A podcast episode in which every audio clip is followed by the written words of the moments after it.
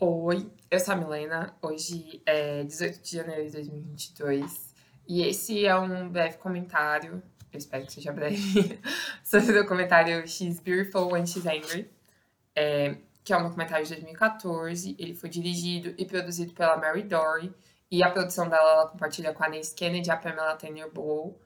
É, é um documentário histórico dos Estados Unidos da América como eu disse, de 2014, lançado em 2 de outubro de 2014. E ele fala um pouco sobre o movimento de liberação das mulheres nos Estados Unidos, né? É, nos anos 60 até os anos 70, o marco temporal dele mais específico. Ele começa com mostrando o Feministic da Betty Friedman, e, e esse livro é um livro de 1963. Ele fala, ele trouxe um pouco à tona a questão das mulheres serem é, objetificadas, sexualizadas, exploradas dentro da sociedade. E na narrativa do filme, ele acaba sendo um catalisador de um catalisador de mudança, né? Ele meio que coloca as mulheres para e eu acho que é a beleza do, do título do documentário, né, que seria traduzido como Ela é bonita quando ela está com raiva é um, é, elas conseguem perceber que elas estão com raiva e que essa raiva, além de ser justificada, ela é coletiva. Ela se baseia em uma experiência coletiva de diversas mulheres. E por isso ela deixa de ser uma questão pessoal, e elas falam isso, inclusive, é, nesse sentido mesmo, e passa a ser uma questão política. Porque se é algo que acontece comigo, e só comigo, é uma questão pessoal. Mas se acontece comigo e acontece com outras pessoas, como eu, né? Nesse caso, acontece com outras mulheres, isso se torna uma questão política. E aí, esse documentário começa narrando como o Feministic, ele é, acaba sendo uma grande influência para que essa Organização Nacional das Mulheres, o NOW, National Organization of Women, se, se monte, né? E quando eu vi o filme, o livro, no, no documentário, no filme, a primeira, a minha primeira lembrança foi que a primeira vez que eu vi esse, esse livro, é, eu tinha uns 13 anos, e foi na cena de 10 Coisas que Eu Odeio em Você, que é um filme que eu gosto muito, quando o Patrick Verona vacilou com a Kate Stratford, são os protagonistas, e ele vai. E ela é uma feminista, e ela é bem aquele estereótipo de feminista raivosa, né? E ele vai tentar reconquistar ela e aborda ela na livraria e fala: Ah, você. Eu tô procurando uma cópia da mística feminina. Então, é esse homem, né, que, que usa das próprias estratégias é, de personalidade para conquistá-la, né? Quase como um homem aliado, mas hoje, né, um pouco mais velha, eu fico pensando que isso chega a ser um pouco problemático, né, esse artifício. Mas enfim, então eu tenho uma, uma memória afetiva desse livro e achei interessante ele tá bem no começo, isso me, me trouxe algumas memórias é, da minha própria caminhada como feminista, que perpassa esses filmes com protagonistas é, politicamente engajadas dos anos 90, né? É, enfim, e aí, nesse começo, elas vão mostrando como o Feministic, que é a mística feminina, ele faz elas perceberem que alguns problemas são das mulheres, não de uma mulher.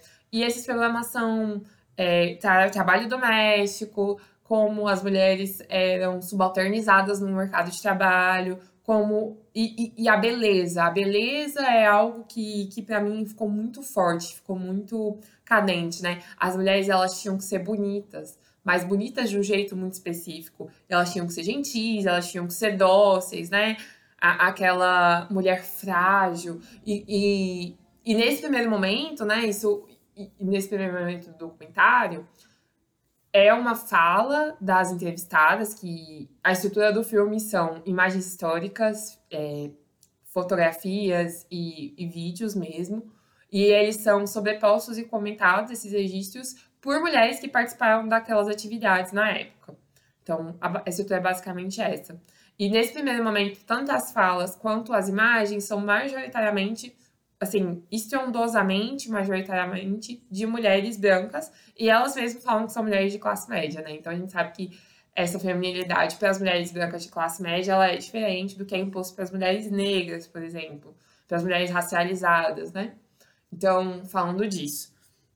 É, mas essas, essas mulheres percebem o tanto que há uma, uma, uma obrigação dessa beleza, que é uma beleza muito específica, né? Hoje a gente pensa em antropologia visual, é um tal do male gaze, então esse olhar masculinizado que foi cunhado, é, o termo foi cunhado um pouco depois também é, por uma antropóloga dos Estados Unidos. Enfim. E aí elas, elas narram que há chamadas de emprego nos classificados é, que, que dizem coisas como ah, procura-se mulheres bonitas para ser secretária. E uma que me, que me marcou bastante a fala, né? É, uma das entrevistadas disse assim: Ah, eu juro por Deus que, te, que teve uma chamada que dizia procura-se secretária para homem bem apessoado e você pode acabar se casando com ele. Então, a mulher formava, fazia mestrado, estudava, né? Já tinha aquele primeiro momento, ela já votava, mas no final das contas, o prêmio dela, a vitória dela e a conquista pessoal dela era o casamento. E, e assim, era isso. E depois que ela casou, ela não precisava fazer mais nada. Ela não deveria fazer mais nada. Porque se ela estava casada, pronto, tudo estava resolvido. E esse movimento começa a questionar isso, sabe? Começa a questionar é, os salários desiguais, começa a questionar a, a, as propostas de trabalho, por que, tem trabalhos que eram só para homens e os outros trabalhos que eram para mulheres, e claro, os trabalhos para homens sempre mais prestigiosos. E, e isso vai se somando com o movimento universitário, o movimento de direitos civis, o movimento negro, e vai ganhando força, e elas vão narrando isso. Nesse momento de questionamento é, das questões das funções, da desigualdade no mundo trabalhista, é, tem uma, um homem que foi gravado que fala, que pergunta, né? Mas as mulheres deveriam receber o mesmo salário? e trazendo esse ir e vir, porque apesar de ter uma temporalidade muito específica, tem muita coisa que se repete ou que continua. Eu acho que esses paralelos são interessantes. Então, a primeira coisa que eu pensei foi numa entrevista quando o Jair Messias Bolsonaro era ainda um presidenciável, era candidato em agosto de 2018, com a Renata Vasconcelos e o William Bonner no Jornal Nacional.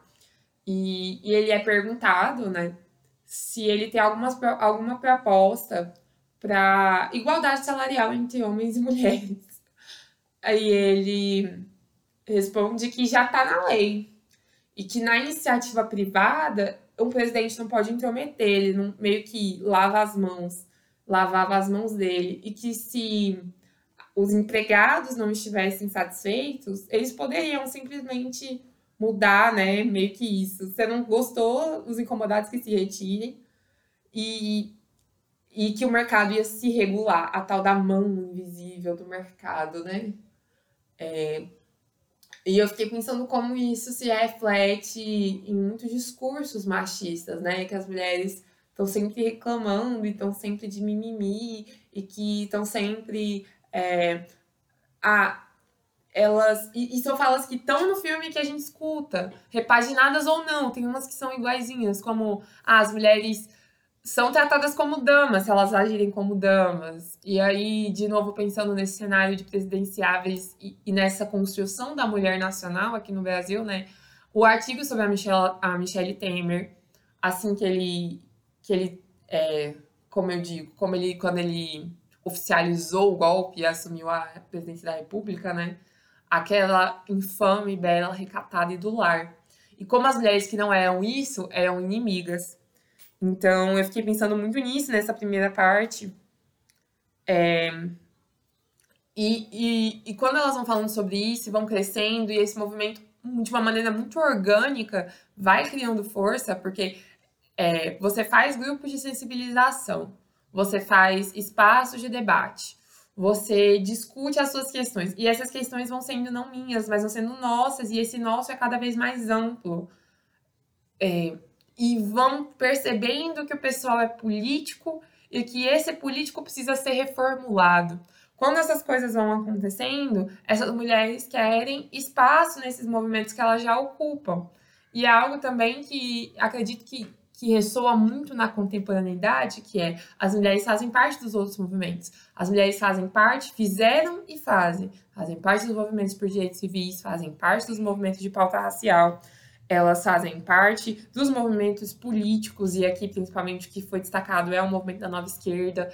É, hoje, né, aqui no Brasil, a gente vai falar, elas fazem parte dos movimentos por comida, elas fazem parte dos movimentos de água e floresta, fazem parte dos movimentos por terra e por moradia.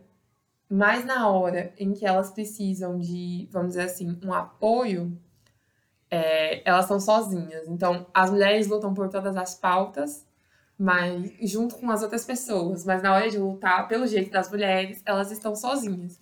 E, e, o que eu percebo, é o que eu percebi no filme, é que quando elas percebem que elas estão sozinhas, mas que sozinhas elas se bastam, aí é a virada de chave. Porque somos só nós mulheres lutando por nós mesmas.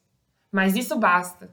Sabe, naquele primeiro momento, se a gente lutar pela gente mesma, a gente já consegue muita coisa. E é isso que vai se encaminhando. Então, elas debatem, elas mostram que elas debatem os conceitos de feminilidade, de masculinidade e começam a questionar. E começam a questionar seus papéis na sociedade, começam a questionar seus papéis dentro de casa e começam a questionar os corpos, os conceitos de beleza. E aí isso vira um risco.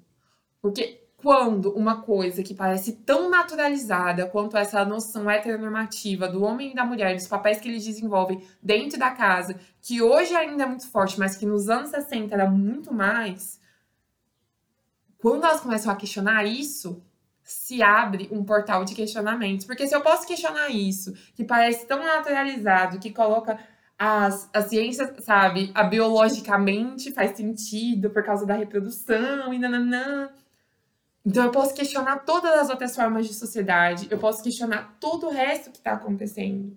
E quando eu começo a questionar e não só perceber tudo como naturalizado e pétreo, aí é que mora o perigo para a estrutura.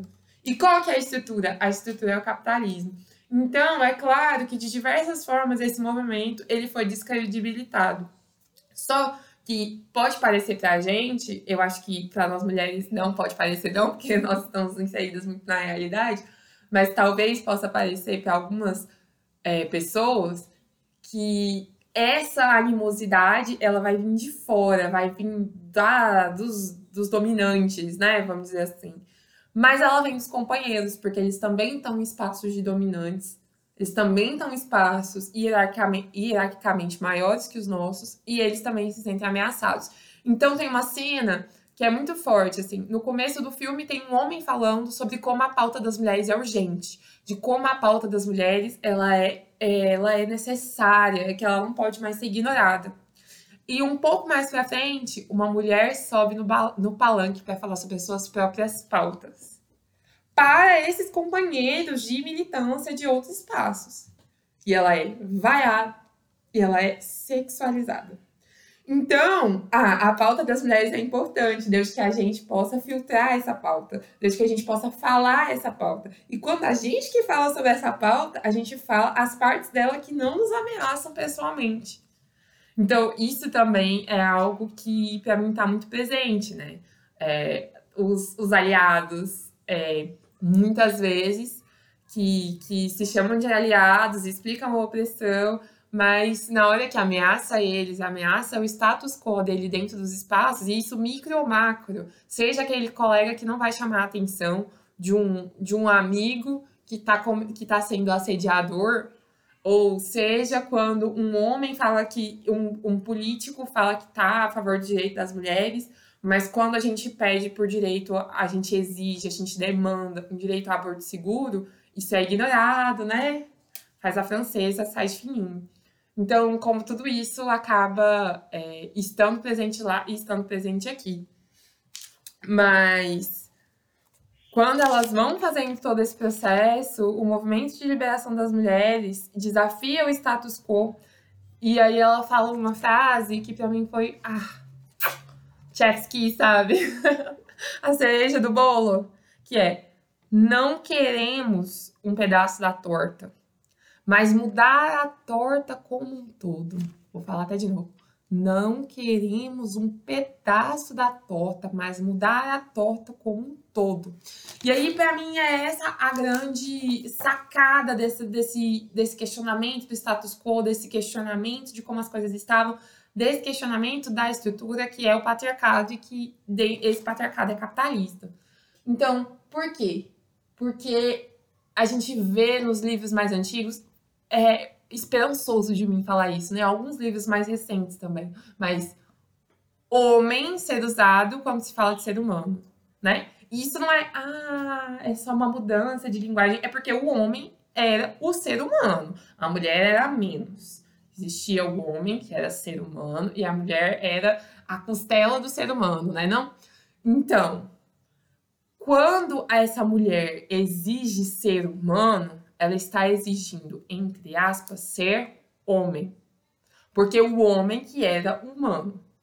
Mas não é aquele homem que ela estava vendo na frente dela. Ela não queria ser homem, ser ser humano, naquele sentido de exploração, de racismo, naquele contexto, né, que ainda é o nosso, de classe subalternizada, de preconceito, de violência. Queremos paz e queremos agora, é uma coisa que elas falam. Então, quando elas querem ser humano, e ser humano naquele momento era ser homem, elas querem ser um novo homem, elas querem ser um outro ser humano. E isso, elas então não querem mudar só as relações delas por si só, porque elas sabem que quando se mudar uma relação de gênero dentro da sociedade, é a fagulha. E que essa fagulha queimaria todo esse processo societário que estava acontecendo naquele momento. Então, elas vão falando disso e, assim, é, numa tentativa sempre de conversa, de discurso, de adentrar os lugares, mas sem medo de dizer coisas como, por exemplo, que o casamento era uma escravidão doméstica naquele momento, né? Que hoje a gente vai falar, eu acho que são termos melhores, mas que é trabalho não remunerado, é trabalho reprodutivo, e esse trabalho não é remunerado, e que sem ele de novo, a estrutura que é o capitalismo não funciona. Então, acho que isso tudo vai se, se abraçando e se, e se juntando, né? E, e aí, quando elas continuam falando, elas é, vão mostrar estratégias, estratégias de como lidar com esses processos. E uma estratégia que para mim é assim, ai, que coisa incrível, é a literatura. E nesse primeiro momento, a literatura que elas apresentam é a poesia. Então, né, aquilo, a poesia está sempre ligada à emoção. A poesia, ela é sempre cadenciada, e ela tem uma mística, e ela tem uma musicalidade. Então, ela podia ter sido, ah, nós vamos jogar isso aqui fora, porque isso aqui não é não é a imagem que nós queremos passar, porque agora nós somos bravas e guerreiras e fortes, e a poesia é emocional. Mas pelo contrário, e, e por isso que eu penso no novo homem, nós somos emocionais, nós vamos continuar sendo emocionais, e mesmo assim, ou talvez por isso mesmo, nós vamos lutar. Né? De novo, ela é bonita quando ela está com raiva. Então, a emoção como catalisador dessa revolução. E a poesia, para mim, tem tudo a ver com isso, né? Tem tudo a ver com isso. Então, elas faziam essas rodas de leitura de poesia, é, e, e, nessas rodas tinham entre homens e mulheres, e quando elas iam falar essas poesias, né, eu acredito que seja o que a gente entende como Islã também, um pouco pelo que eu vi das imagens, é poesia, mas é o Islã também. É, elas vão falar sobre é, o trabalho doméstico e sobre criação de filhos e tudo isso naquela maneira que a poesia nos permite, que a mística nos permite. E a mística é uma coisa que é abordada no filme, com canção, com roda, com dança, com alegria. Então, essa revolução, que ela é pela liberdade, pela libertação. Se ela é pela libertação, ela tem aqueles toques, né? Também, né, anos 60, 70, muita, o contexto cultural tem muito a ver com a música, com o rock, com como tudo isso vai transgredindo as coisas como elas eram.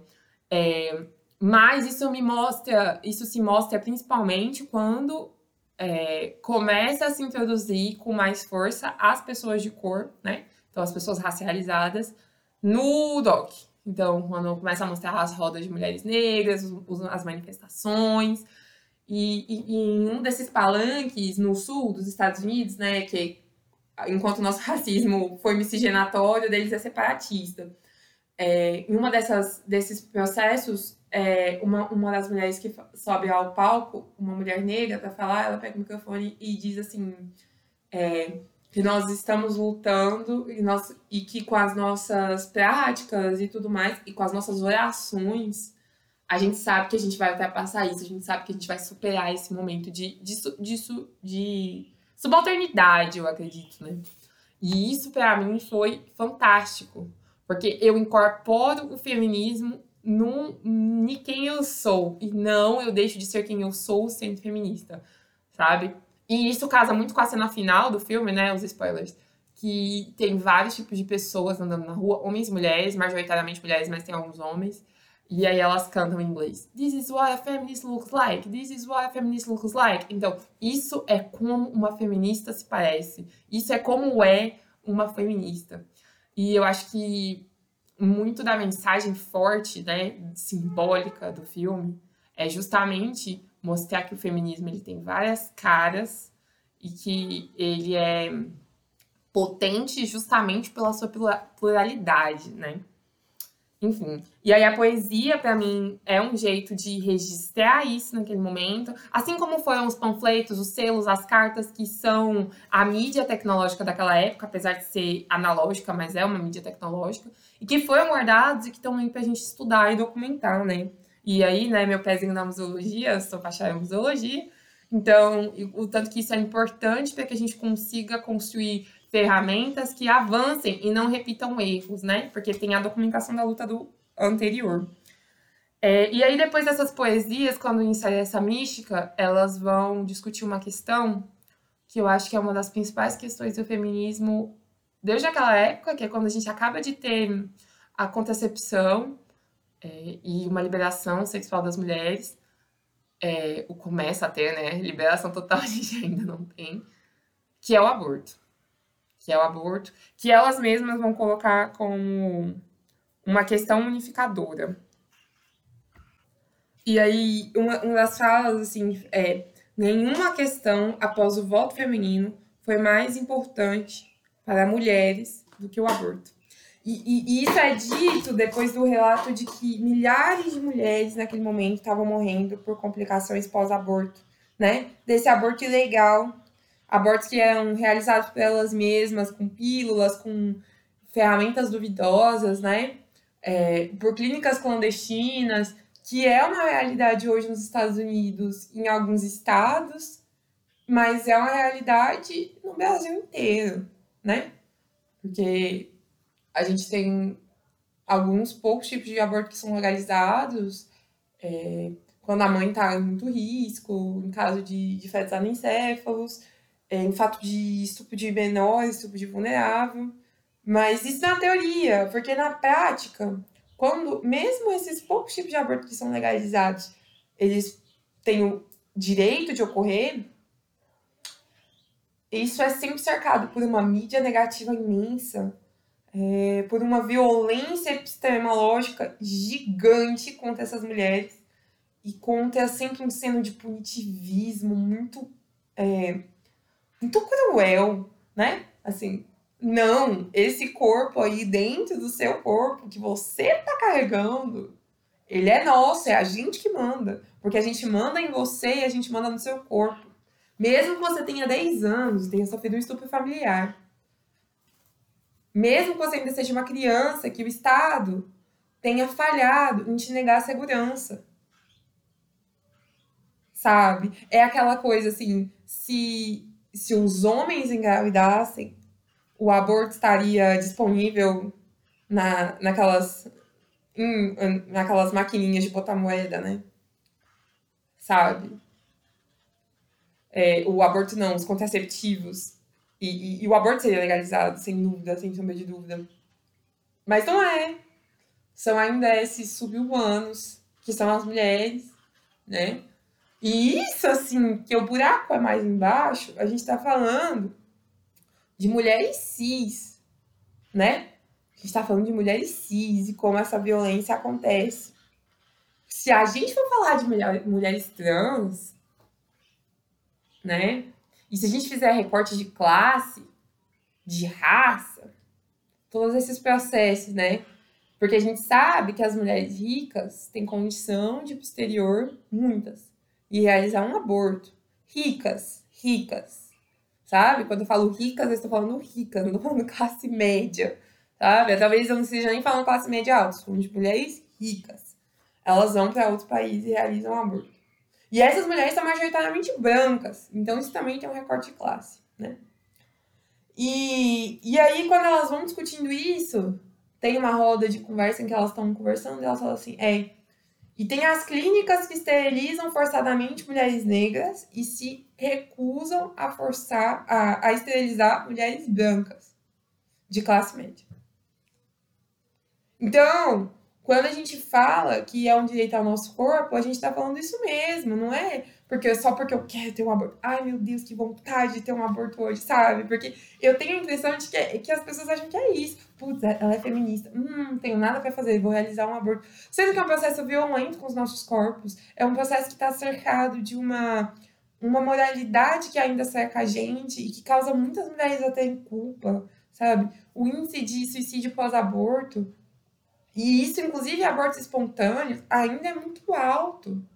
E, e, e, e isso tudo é, é um controle do corpo, porque quando são mulheres negras, quando são mulheres pobres, elas sofriam e elas sofrem no presente esterilização forçada. Nos campos para refugiados tem esterilização forçada, com as mulheres negras dos Estados Unidos tinha esterilização forçada. E ao mesmo tempo a gente tem relatos de mulheres que têm três filhos, estão casadas e querem realizar, é, querem fazer uma esterilização, sabe? E precisam de autorização do marido. E por lei isso não é autorizado, mas ainda acontece. Porque a violência obstétrica tá aí. Porque a violência obstétrica tá acontecendo porque aquelas pessoas controlam os nossos corpos, querem controlar os nossos corpos, né? Então, tudo isso mostra, e, e, eu acredito que é importante demais no filme, ter primeiro a questão do aborto, depois a questão da esterilização. Porque mostra que não é a falta de reprodução, né? Deixar de gerar aquela criança, que é a questão principal. É o controle dos nossos corpos que é a questão principal. Assim como o estupro é uma questão de poder de exercício de poder sobre os corpos. Que, né, aqui a gente está falando de corpos de mulheres. Eu estou falando sobre corpos que não são brancos, normativos. Mas aqui eu estou falando de mulheres porque eu estou usando o que foi me trazido. O que foi me, tra me trazido. Isso aí, gente. Do DOC, né? Que senta na questão das mulheres. Mas a gente sabe que não é só isso. A gente sabe que quando um homem trans engravida, quando o homem trans engravida, é tudo muito violento. Né? Sabe? Quando uma mulher, quando um homem trans vai tomar medicação, ou quando uma mulher trans vai tomar medicação, se hormonizar, também existe esse controle. Você não pode fazer isso, você está agredindo seu corpo. Quando vai fazer uma plástica, né? Aqueles homens todos aquele, normalmente são homens, né? Mas claro que tem mulheres, mas aqueles homens todos tatuados, muitas vezes vão falar que uma, um homem trans que faz uma mastectomia tá se mutilando, né? A Barbie cheia de plástico vai falar que ele tá se mutilando. Como que fica isso, né? Então, de novo, é o controle dos corpos, que aqui eu tô falando na questão das mulheres. E aqui de mulheres cis, então fica isso, né? Enfim, Uh, depois disso, dessas questões, desses debates, vai surgir, elas contam a, a, a, o surgimento do Black Sisters United, que é um grupo de pessoas de pessoas de cor, de mulheres negras majoritariamente. Então, essas mulheres estão em uma atividade de, de é, do NAU, dessas mulheres, de uma atividade feminista, e alguém chama ela e fala assim, olha, as mulheres de cor, então as mulheres racializadas, vamos ali e vamos ver se as nossas questões são diferentes das delas. E são, e são, né? Eram e são, continuam sendo. É... E aí elas vão discutindo as suas questões, elas vão conversando e, e vão vendo que elas têm suas questões particulares, mas que muitas questões se cruzam. De novo, o aborto, né? E aí tem uma cena que uma mulher negra fala que os companheiros negros, e aí companheiros negros, inclusive revolucionários, é, falam para elas que elas estão cometendo genocídio negro. O aborto delas é genocídio negro, né? Que elas precisam ter filhos porque eles são a próxima geração de revolucionários. Então, mesmo esses homens que são mais sensibilizados, né, teoricamente, que estão militando, estão ali, ainda querem exercer o poder sobre os corpos femininos. É... E aí, desculpa se eu me exaltei, eu falo alto, né?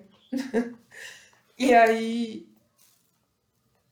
as mulheres negras tendo muitos filhos, né? Antes disso. E elas dizem: olha, se eu tenho muitos filhos, se eu tenho filhos demais, é nem que às vezes elas não queriam ter filhos, é elas não queriam ter muitos. Eu quero ter menos filhos para eu poder ensinar eles a verdade, para poder dar atenção, para poder prover a eles, né? É, e não só com comida, né, gente? A gente não quer só comida, já diria Titãs. Então, como que todas essas questões elas ultrapassam, e eu não sei nem se é essa palavra, mas raça, classe, quando elas estão sentadas no gênero. E aí, nota minha, né, claro, por isso que eu acredito que a gente perde muito quando a gente não intersecciona. Mas, ao mesmo tempo, a interseccionalidade é uma das tarefas mais difíceis dentro da epistemologia. Como método, como método sabe? Porque aqui, nesse momento, a gente já está excluindo muita gente quando a gente interse intersecciona raça, classe e gênero faltou sexualidade, faltou deficiência, faltou região, sabe, do planeta mesmo. A gente sabe que muitos povos sofrem xenofobia.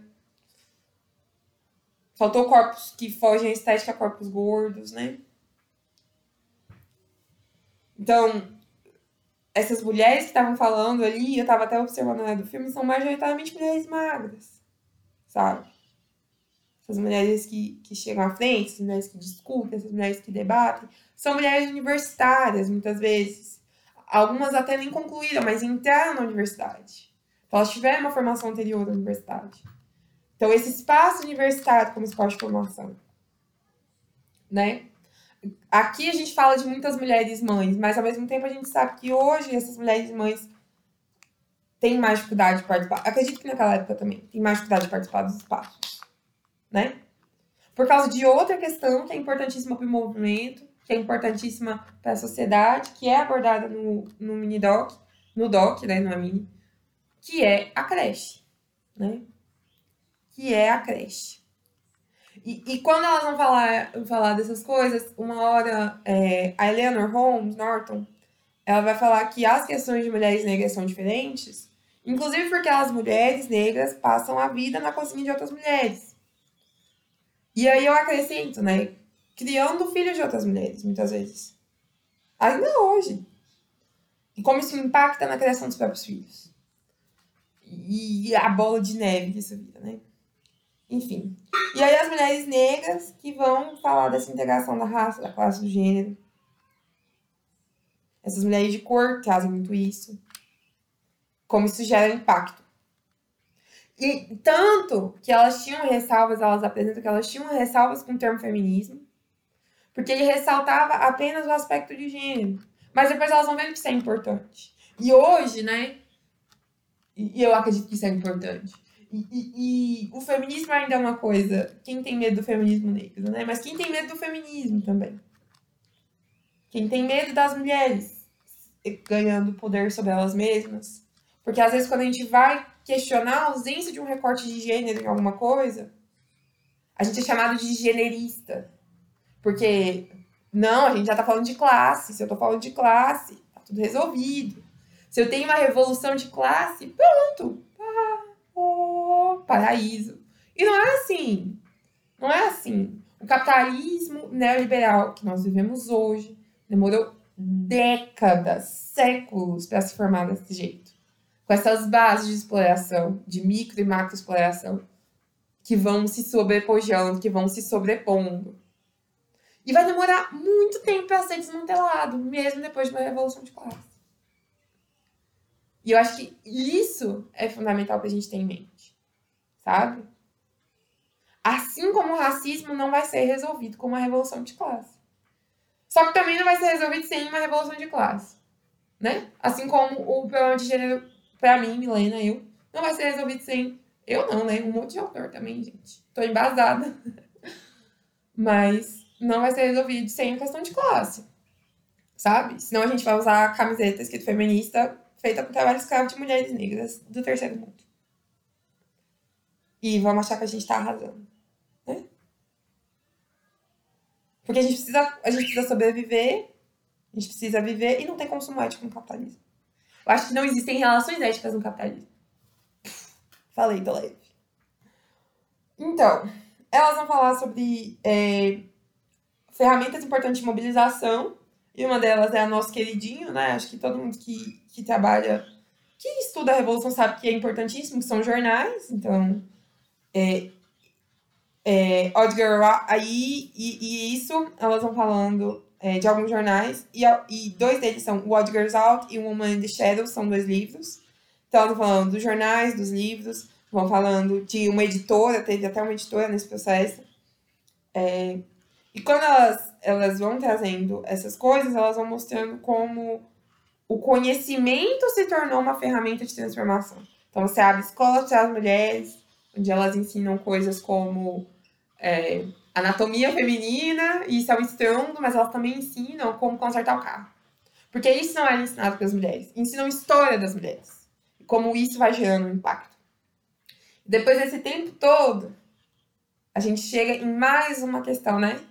mais uma layer, mais uma camada. A gente chega em mais uma camada. As mulheres lésbicas.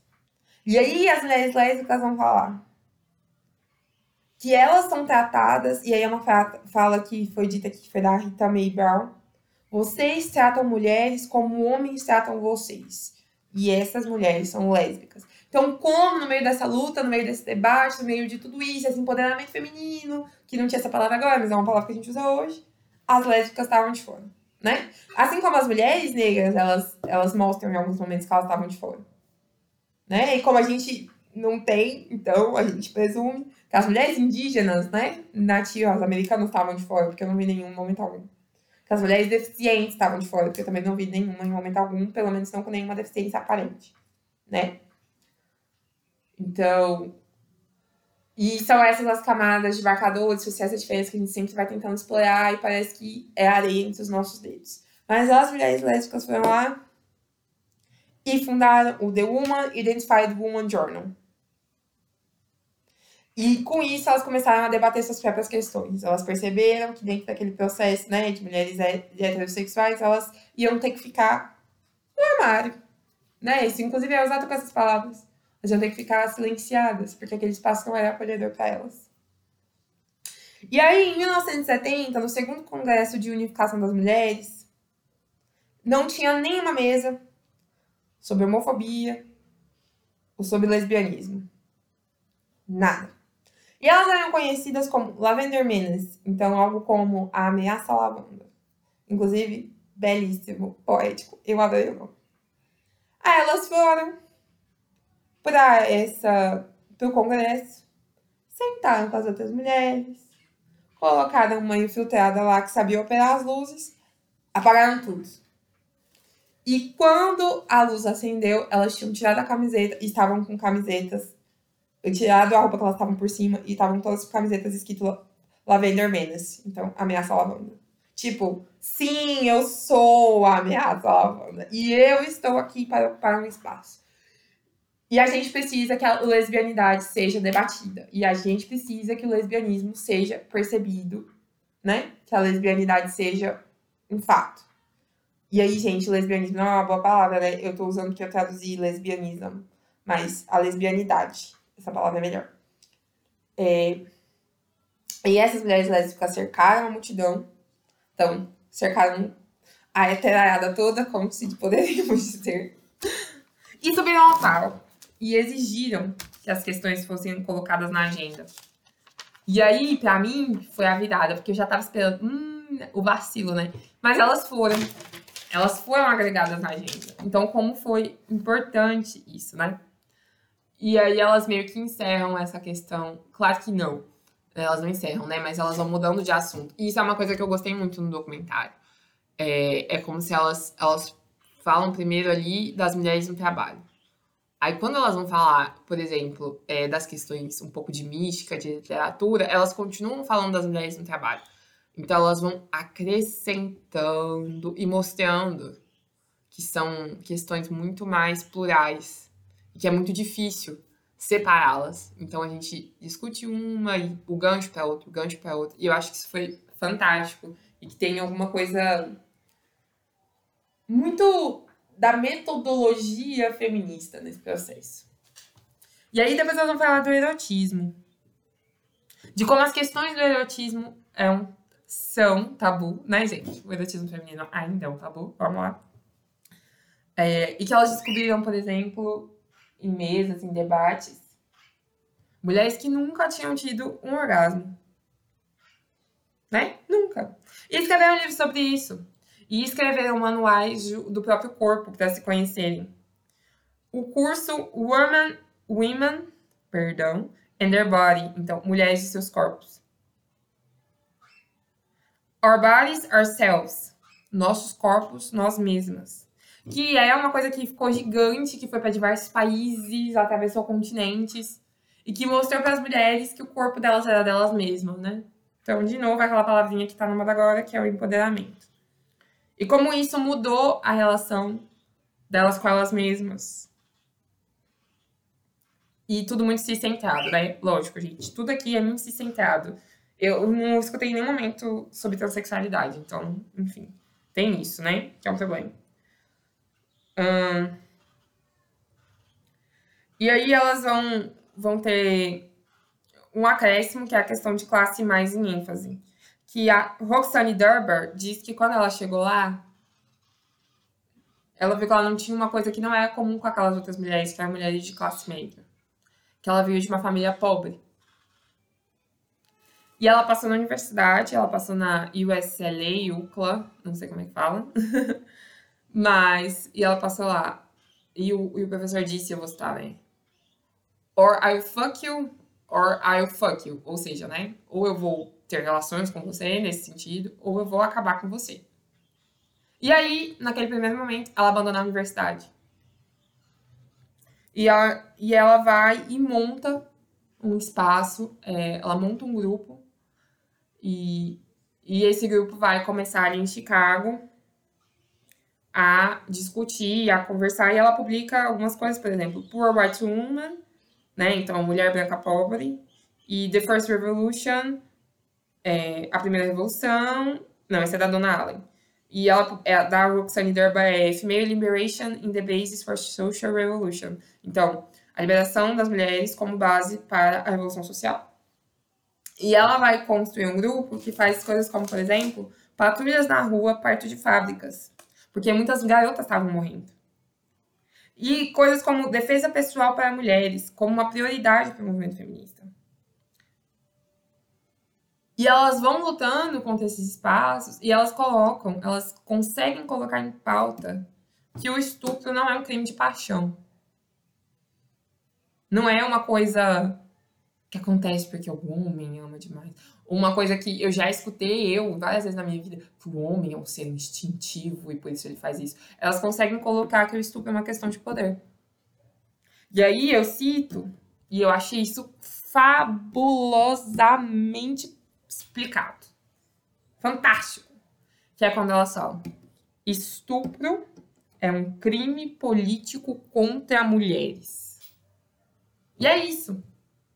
Na política de ser mulher, você consegue quebrar isso, você consegue tentar fragilizar isso com estupro, né? E, e, e aí, claro, de novo, outros corpos sofrem esse estupro e normalmente, na maioria das vezes, continua sendo um crime político contra crianças.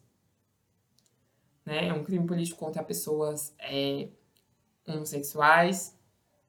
E naquele momento, eu acredito que já devia acontecer, né? Pensando aqui, o, é, esse, esses estupros corretivos, né? Absolutamente violentos, que são absurdos, trágicos, todos, né, gente? De várias formas. E, e eu fico pensando, hoje a gente consegue falar um pouco de violência psicológica, de violência financeira, de violência patrimonial, né? Naquela época, naquele tempo, que não faz tanto tempo assim, teve que se lutar para que reconhecesse institucionalmente, isso nem quer dizer que tem uma, uma mudança social imediata, mas institucionalmente, que o estupro é realmente um crime, né? E hoje em dia a gente ainda tem que ouvir que é, é quase como se fosse provocado, né? A gente teve aí em 2019 um levante na América Latina e a culpa não era minha, nem onde estava, nem o que fazia.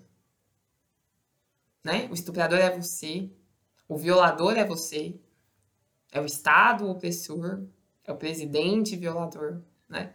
Então a gente teve que ir pra rua milhares de mulheres no mundo inteiro. E a culpa não era minha, nem onde andava, nem o que vestia. Sabe? É, e é isso, assim tem uma parte no final que. É, vou até ler aqui. Elas falam assim: que nenhuma vitória é permanente. Com essas palavras. Nenhuma vitória é permanente. E aí eu fico pensando. Eu não sei se isso é pra estimular a gente a continuar lutando, que foi a mensagem do filme, ou se me deixa terrivelmente exausta, sabe? Terrivelmente exausta. Pensar que essa luta toda, a gente continua lutando. Claro que a gente avança. Eu tô aqui tendo voz, assim, de uma maneira muito fácil. Não vou ser perseguida por falar sobre isso. Talvez sim, né, gente? Mas no geral não. Mas, poxa, a gente ainda tá aqui, né? Enfim, voltando pro filme. E, e aí, depois desses processos, elas conseguem é, criar estruturas mais fortes. E uma coisa que é incrível é que uma vez uma dessas mulheres que faziam parte do movimento, uma amiga dela ligou, falou com ela e disse: A minha irmã está grávida e ela está quase suicida. Você pode ajudar? E ela entrou em contato, né? Aquela rede que a gente acaba construindo, e conseguiu agendar um aborto. E aí passou dois dias e outra pessoa ligou pedindo a mesma coisa. E com isso elas construíram o Ask for Jane. Peça pela Jane. Então a pessoa liga e pede pela Jane. E elas criaram uma patrulha de Janes e conseguiram cada dia exercer as situações de aborto em uma casa de uma pessoa, mudando sempre o local para não serem encontradas.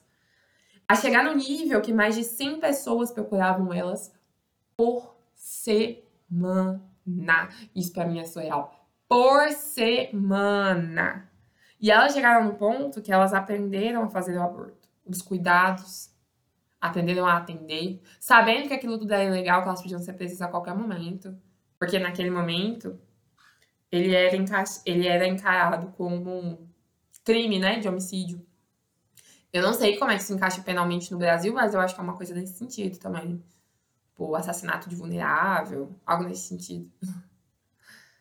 É, é, é, é absurdo para mim, né? Como o assassinato de uma vida que não tem vida social, independente de vida da concepção ou não, eu acredito que a gente se torna humano através de um processo de humanização que é social. Então eu tô falando, de, posso até estar tá falando de um ser biológico, mas eu não tô falando de um ser humano. Não tem como, se a gente for pensar em humanização. É, a vida daquilo ser mais importante do que a vida de uma mulher, simplesmente porque aquela vida consiste no controle coletivo do corpo da mulher. Sabe? Isso pra mim é tipo, putz, que idiota. E é idiota. É, é ridículo. Enfim. É, e aí esse programa foi crescendo, elas conseguiram né, gente? Vamos lá, salvar milhares de vidas de mulheres nesse sentido. E elas vão continuando com essas outras pautas que são mínimas, vamos dizer assim. E a próxima é a creche. Né? Sem a creche não tem emancipação das mulheres. Sem cuidado fornecido pelo Estado para com as crianças que são responsabilidade da sociedade, não tem liberação feminina. Não tem. Não tem. Sabe quem sabia disso? Isso mesmo, União Soviética. Pois é, vamos lá. E aí elas continuaram, lutaram por isso e escutando coisas como, gente, eu já escutei isso. Talvez algum de vocês tenham escutado. Que é, é um, um papel da família cuidar da criança. Mas a família é a mulher, né? É a mãe. Porque se o pai é pai solo, ou cuida da criança por algum motivo, e fica com os avós, aí tudo bem, né? Com a avó. Porque o cuidado é duplo, com a tia, né? Então, o cuidado é da família, mas a família é a mulher. Enfim. E aí aconteceu uma coisa incrível, que elas pressionaram tanto e lutaram tanto que elas conseguiram que um auxílio básico para a creche passasse pelo Congresso. Elas conseguiram que um auxílio básico para a creche passasse pelo Congresso. Porque lá nos Estados Unidos não é igual aqui, né? A gente tem educação pública. Lá tem, mas enfim, vai ser diferente. A gente ainda não tem CMEI, creche para todas as crianças. Mas a gente tem um pouquinho. Nesse sentido, a gente consegue um alcance maior, uma capilaridade maior de acolhimento, porque tem creche em período integral fornecida pelo pela rede pública. É suficiente? Não é suficiente. É muito burocrático? É muito burocrático. Mas existe. Enfim. E aí elas conseguiram passar em 1971. E aí o que, que acontece? O Nixon vetou. O presidente Nixon veta. Veta. E aí ele diz: Nós queremos que as mulheres cuidem de seus próprios filhos. Sabe? Quem pariu Matheus Klimbali. Nós queremos que as mulheres cuidem dos próprios filhos. É isso. Isso é, isso é, é revoltante. É revoltante, sabe? E como é que isso pode ser uma democracia? Isso pra mim não tem nada de democracia se o cara consegue vetar uma coisa que é direito público. Sabe? Que devia ser.